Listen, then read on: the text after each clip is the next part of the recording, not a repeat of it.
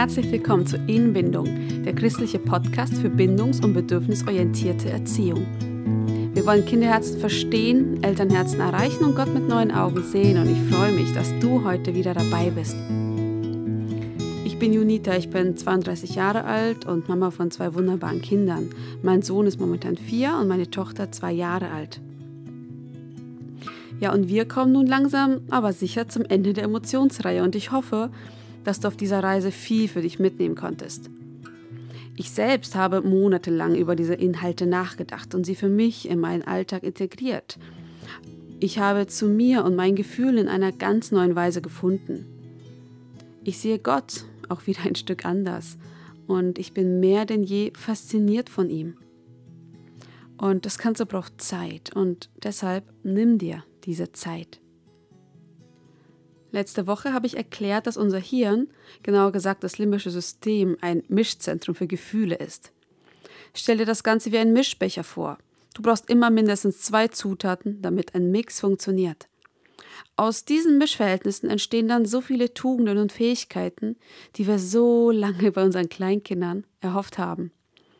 Selbstbeherrschung, Empathie, Mut, Geduld, Verständnis von Arbeit, Ironie, Paradoxe, Schwarz-Weiß-Denken löst sich auf und, und, und. Und dieser Prozess braucht Zeit. Heute möchte ich den Fokus darauf legen, was wir denn tun können, um diesen Prozess zu ebnen und wie wir in der Zwischenzeit der ausgleichende Vermittler unserer Kinder sind.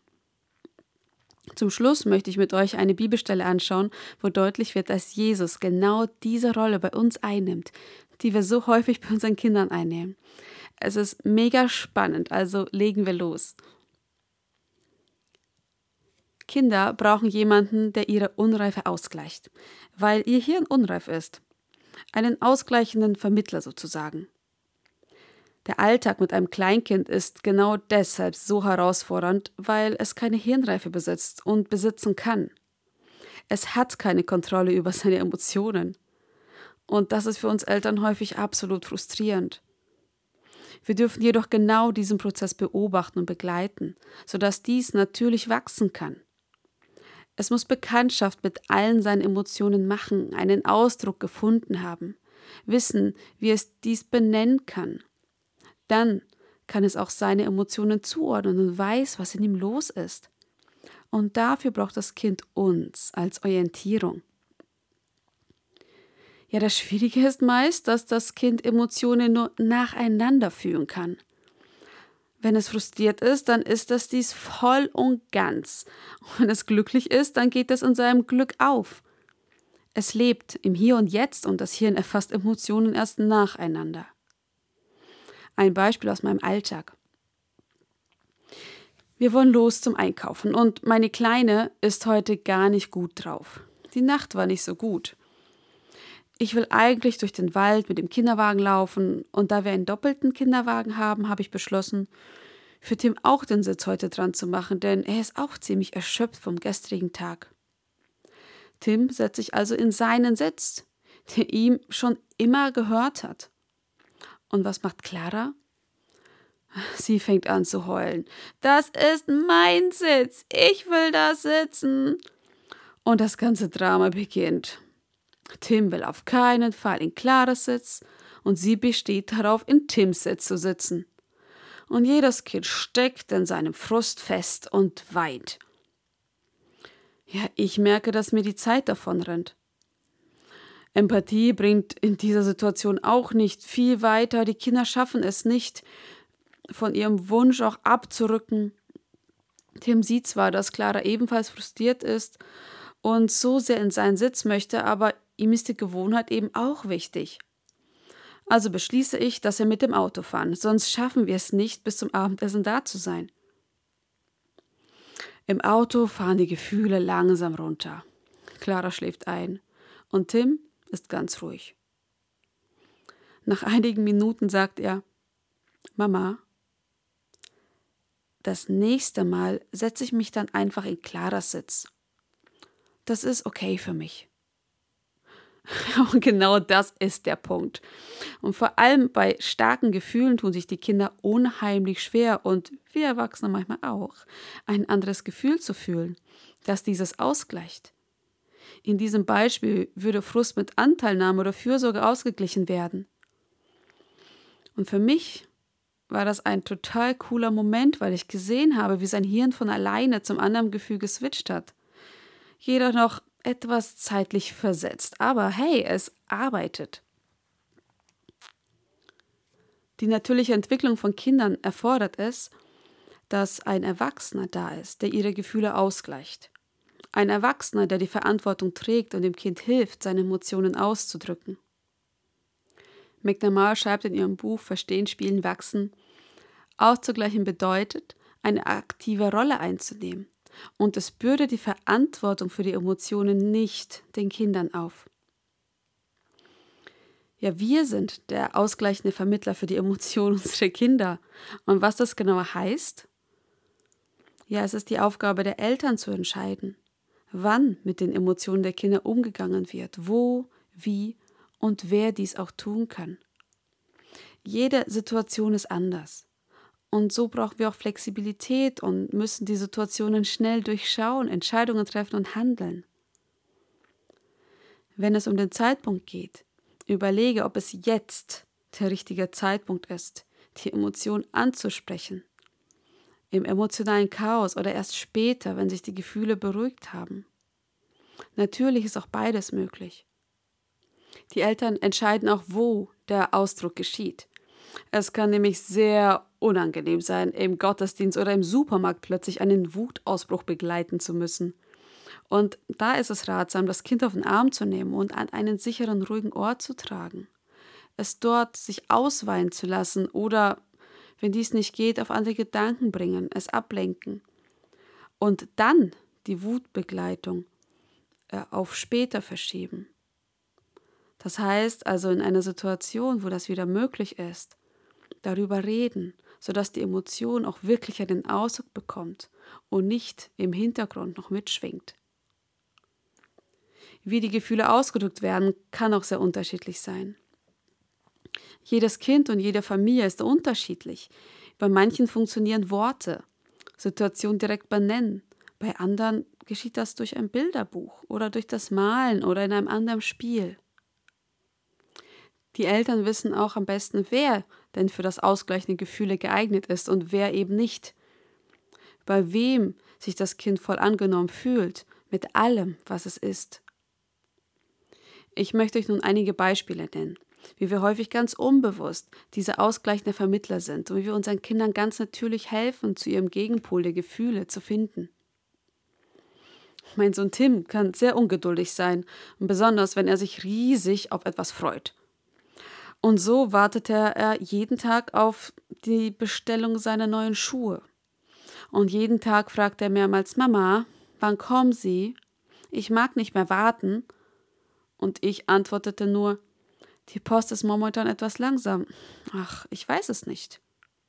Ja, diese Antwort genügte ihm jedoch nicht. Er ließ das Bohr nicht sein. Schließlich sagte ich, Tim, du bist ganz schön frustriert, weil das Päckchen nicht kommt, stimmt's? Du würdest am liebsten die Schuhe jetzt schon haben und damit rumlaufen. Ach Mann, das tut mir leid. Manchmal dauern die Dinge eben länger. Und darüber kannst du auch traurig sein, das ist okay. Und er begann zu weinen. Sein Frust hat einen Ausweg in der Vergeblichkeit gefunden, und ich habe ihm den Weg dafür geebnet. Für ihn war das Thema damit erledigt, und nun stocherte er nicht ständig mit seiner Fragerei. Clara freut sich unheimlich, wenn sie mit anderen Kindern spielen kann, und so nimmt sie, wenn sie zu Besuch ist, sich gleich das Spielzeug, das ihr gefällt. Sie hat nicht das andere Kind im Auge. Und da ist es meine Rolle, sie darauf aufmerksam zu machen. Clara, hast du gefragt, ob du damit spielen darfst? Ist das auch für deine Freundin okay? Und so lernt sie nach und nach auch ihr Gegenüber wahrzunehmen. Tim ist manchmal sehr frustriert über seine Schwester und welcher Bruder ist das nicht oder auch umgekehrt. Ja, in seinem Frust neigt er immer wieder dazu, sie zu hauen, anstatt mich zu rufen, auf den Boden zu stampfen oder einfach nur Nein zu sagen. Ja, es kommt vor, dass er sie haut. Und in dem Moment, wo das passiert, greife ich ein und sage, stopp, wir hauen nicht, weil wir einander lieb haben. Bist du gerade total frustriert? Und dann begleite ich seine Frust und suche einen anderen Ausdruck und helfe ihm, seine Gefühle auszugleichen. Wenn er sich wieder beruhigt hat und wir vielleicht abends im Bett kuscheln, dann sage ich ihm, Tim, du warst heute aber echt frustriert. Du hast sogar im Frust deine Schwester gehauen. Dabei hast du die doch so lieb. Und in der Regel sagt er dann, ach Mama, das tut mir total leid, weil ich wusste gar nicht, was ich tun soll. Im Alltag betone ich auch immer wieder, wie sehr er sie lieb hat und sie ihn auch lieb hat. Nur im Moment des Frustes spürt er dies noch nicht, sodass er das ausgleichen kann. Aber ich schaffe die Voraussetzung für das Mischen, indem ich die Fürsorge und Liebe untereinander betone und wir dies auch feiern. Unsere Kinder machen nichts böswillig, ihnen fehlt einfach der Blick für den anderen. Sie können die Situation in vielen Momenten nicht erfassen. Und deshalb bringt es gar nichts, sie zu beschämen oder zu beschuldigen. Vielmehr setzen wir klare Grenzen und leben vor, was das Ideal ist. Wenn mein Sohn ausgehungert ist und deshalb rümjammert und ich noch am Essen machen bin, maule ich ihn nicht an wegen des Jammerns, sondern schenke ihm Empathie. Boah, du hast gerade total Hunger, oder? Oh Mann, das verstehe ich total. Das ist auch ein total unangenehmes Gefühl. Du, ich mache jetzt alles, damit wir schnell essen können. Ich habe leider nur zwei Hände. Und so lernt er Schritt für Schritt, dass nur Empathie wirklich Ruhe in sein Herz und in das Herz anderer Menschen bringt. Meine Tochter will ihre Lieblingsmusik hören. Tim kommt ins Zimmer gestürmt und schreit: Nein, das will ich nicht hören! und macht die CD aus. Clara fängt an zu heulen. Tim fehlt die Fürsorge für seine Schwester in diesem Moment. Tim, bist du gerade total frustriert, weil du nicht die Musik hören willst, richtig? Ja.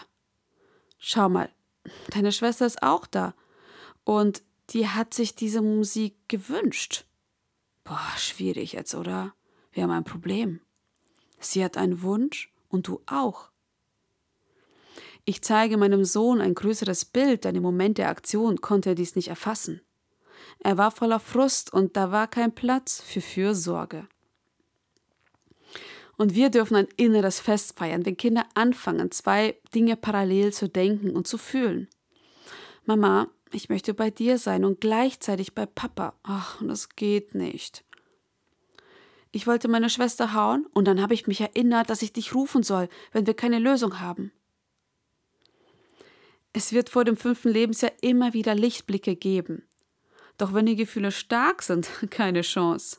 Dann werden die Kinder von ihren Emotionen völlig überrollt. Und wir sind die Antwort auf ihre einseitigen Gefühle. Wir gleichen mit dem Gefühl aus, dass sie in diesem Moment nicht fühlen können. Wir verheiraten dabei zwei gegensätzliche Gefühle und trainieren so den präfrontalen Kortex. Und bedenke dabei folgende Punkte. Versuche erst zu mischen, wenn sich die Gefühle beruhigt haben. Es macht keinen Sinn zu mischen, wenn die Gefühle stark sind. Das Kind hört dann nichts und kann kaum auf das Gesagte eingehen. Versuche auch zu mischen, wenn eure Beziehung gerade gut ist, ihr aus der Situation raus seid, wo das Schwiegerverhalten aufgetreten ist.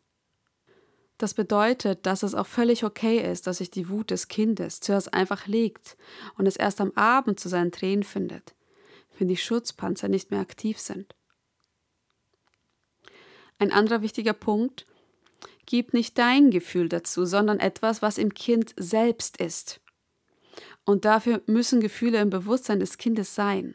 Es muss Fürsorge, Alarm oder Vergeblichkeit spüren können. Weiter müssen wir die potenzielle Antwort für das Gefühl füttern, bevor das Kind fähig ist, dieses selbst zu füttern. Und das machen wir unzählige Male für die gleichen Situationen. Das bedeutet, wir zeigen immer den Kontext auf, dass es auch andere Menschen auf dieser Welt gibt. Und wir wollen, dass alle glücklich sind, reden über Gefühle, die eigenen Bedürfnisse und die des anderen und bereiten den Weg vor. Und das ist kein rein rationaler Prozess, sondern Gefühle spielen immer eine wichtige Rolle. Ein anderer wichtiger Punkt, Der präfrontale Kortex muss betriebsbereit sein und auf der anderen Seite denken können. Denn der präfrontale Kortex verbraucht Energie, um arbeiten zu können.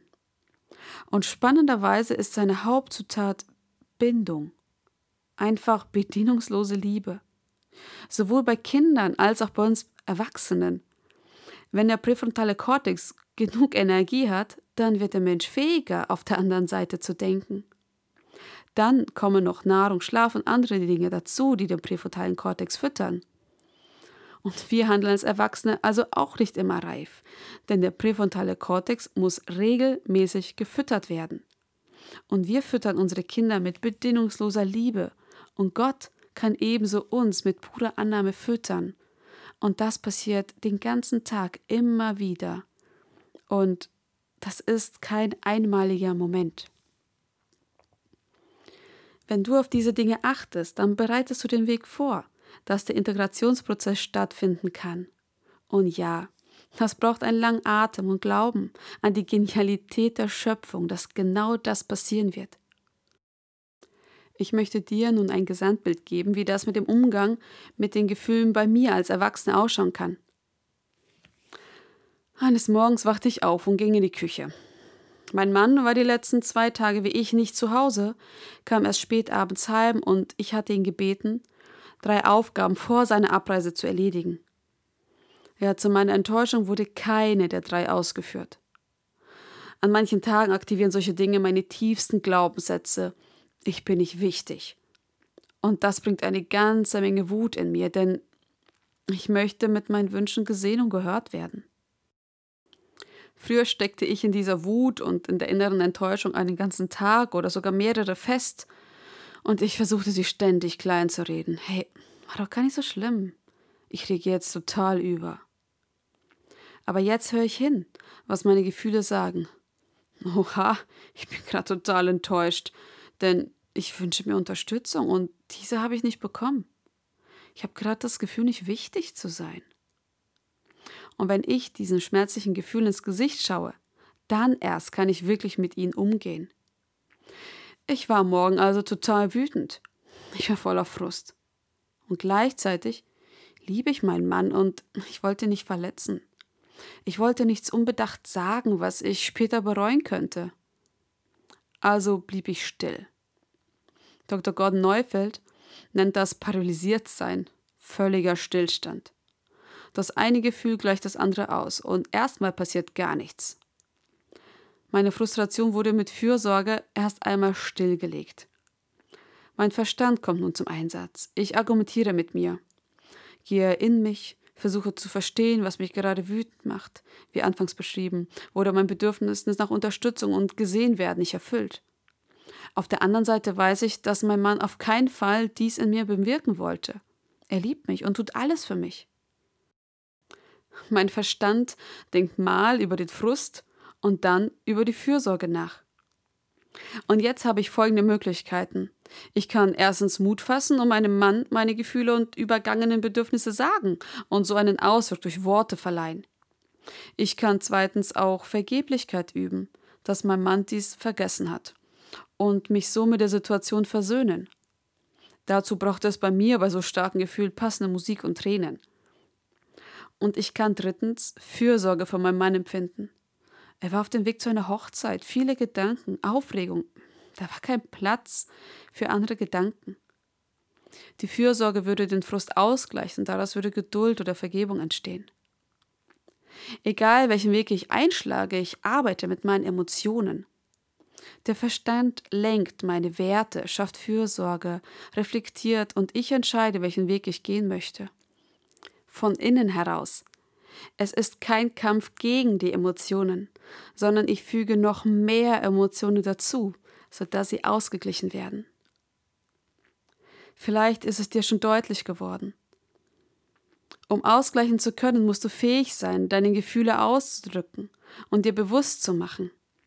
Manchmal reicht es jedoch, wenn wir dem Gefühl nur einen Ausdruck verleihen.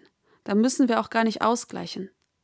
Das können wir durch Worte, durch Sport oder Musik oder ähnlichem machen. Manchmal gleichen wir den ganzen Tag die Unreife unseres Kindes aus und am Abend sind wir voller Frust. Und du schaust einfach jeden Tag, was du gerade brauchst, welcher Weg für dich gerade in Ordnung ist. Ob du deinen Frust abtanzt, abweinst, aussprichst, ausgleichst oder gar ins Gebet damit gehst. Manche Lobpreislieder lösen bei mir ganz dicke innerliche Knoten. Und jede Situation ist anders. Und du darfst in dich hineinfühlen, was du gerade brauchst. Wenden wir uns nun dem zu, wie Gott, mein perfektes Vorbild im Sinne von ausgleichender Vermittler ist. Als ich das verstanden habe, musste ich erstmal weinen, vor Dankbarkeit und vor Bewunderung meinem Schöpfer gegenüber. Ich bin absolut fasziniert und vielleicht wirst du das auch sein. Ich möchte mit dir den Bibelvers anschauen aus dem Epheserbrief Kapitel 2, die Verse 8 bis 10. Da heißt es, denn aus Gnade seid ihr selig durch den Glauben und das nicht aus euch. Gottes Gabe ist es, nicht aus Werken, damit sich niemand rühme. Denn wir sind sein Werk, geschafft in Christus Jesus zu guten Werken, die Gott zuvor bereitet hat, dass wir darin wandeln sollen. Wir sind also errettet aus Gnade durch den Glauben. Und in diesen wenigen Worten wird das ganze Prinzip der Erlösung und der inneren Veränderung sichtbar. Das griechische Wort für selig heißt sozo. Dieses Wort bedeutet Heilung. Wenn es in der Bibel heißt, dass Jesus uns von unseren Sünden errettet, dann will er uns heilen. Selig machen geht nicht nur darum, dass der Mensch in den Himmel kommt. Selig machen beginnt im Hier und Jetzt, weil Jesus uns heilen möchte. Er befreit uns von unseren Wunden, negativen Glaubenssätzen und schlechten Angewohnheiten. Jesus schenkt uns wieder ein weiches Herz, sodass die Gefühle ihre Arbeit machen können. Ralf Luther erklärt das Wort Sozo als Wiederherstellung all des Großen und Edlen, das der Schöpfer in uns gepflanzt hat. Gott heilt uns und schenkt einen Neuanfang. Und du fragst dich, wie das geht? Es heißt im Epheserbrief, wir sind aus Gnade selig. Und für Gnade wird das Wort Charis verwendet. Und du denkst da vielleicht gleich an das Wort Charisma. Menschen, die charismatisch sind, sind unheimlich anziehend. Und Gott erlöst durch seine eigene Person, seinen Charakter. Wer Charisma hat, der ist innerlich wunderschön, anziehend, attraktiv. Wer Jesus kennenlernt, wie er wirklich ist, der wird absolut geflasht sein von dem, was er sieht. Der Theologe Ty Gibson hat das so erklärt. Gott macht uns selig, indem er uns durch seine Schönheit, seine Persönlichkeit, seinen Charakter anzieht, indem er sich selbst offenbart, sodass wir darauf antworten. Gnade ist ein Wunder. Die Gnade bedeutet, einer Person zu begegnen, bei der du absolut angenommen bist. Eine Person, die zwar deine Fehler sieht, jedoch deine Fehler ausgleicht. Jesus antwortet auf Fluchen mit Segen. Wenn jemand den Mantel will, fragt er, ob er sonst noch irgendwie Unterstützung braucht. Wer schwach ist, findet in ihm Stärke. Wem Weisheit mangelt, dem schenkt er gern. Jesus schaut hinter die Fassade und sieht den Menschen und zeigt ihm, wie er über ihn denkt. Solch eine Liebe befreit. Solch eine Liebe nährt den präfrontalen Kortex, sodass er fähig wird, eine andere Seite zu beleuchten, anders zu handeln. Gehen wir einen Schritt weiter im Bibelvers. Wir sind aus Gnade selig, durch den Glauben heißt es. Kompliziert ausgedrückt und vereinfacht gesagt heißt es folgendes. Gnade aktiviert den Glauben. Gnade ist der Mechanismus, durch den Gott erlöst. Gottes Charakter ist der Mechanismus, durch den er heilt. Daraus entsteht Glaube. Du kannst dir den Glauben als ein schlafendes Potenzial in jedem Menschen vorstellen. Jeder Mensch hat dies. Jeder von uns hat die Möglichkeit, Glauben zu üben. Aber nicht jeder tut dies. Die Gnade stimuliert den Glauben. Sie öffnet mir die Augen. Sie stimuliert mich zur Aktion. Ty Gibson sagt auch, Faith is like Sleeping Beauty and Grace is God's Kiss. Übersetzt, Glaube ist wie eine schlafende Prinzessin und Gnade ist Gottes Kuss. Ich würde noch einen Schritt weitergehen und sagen, dass das Potenzial zur Selbstbeherrschung, Empathie, Geduld, Anteilnahme, die Früchte des Heiligen Geistes Dinge sind, die in uns schlummern Sie müssen nur durch eine liebevolle Person wach geküsst werden. Je mehr ich Gnade verstehe, desto mehr verstehe ich, dass ich in Gott ruhen kann. Gott macht alles möglich in mir, was nötig ist. Gott ist mein ausgleichender Vermittler für meine persönliche Unreife. Gott ist groß und gut genug, alles zu machen, was nötig ist. In seiner Güte kann ich ruhen. Es heißt weiter, nicht aus uns selbst heraus, nicht, dass sich jemand rühme.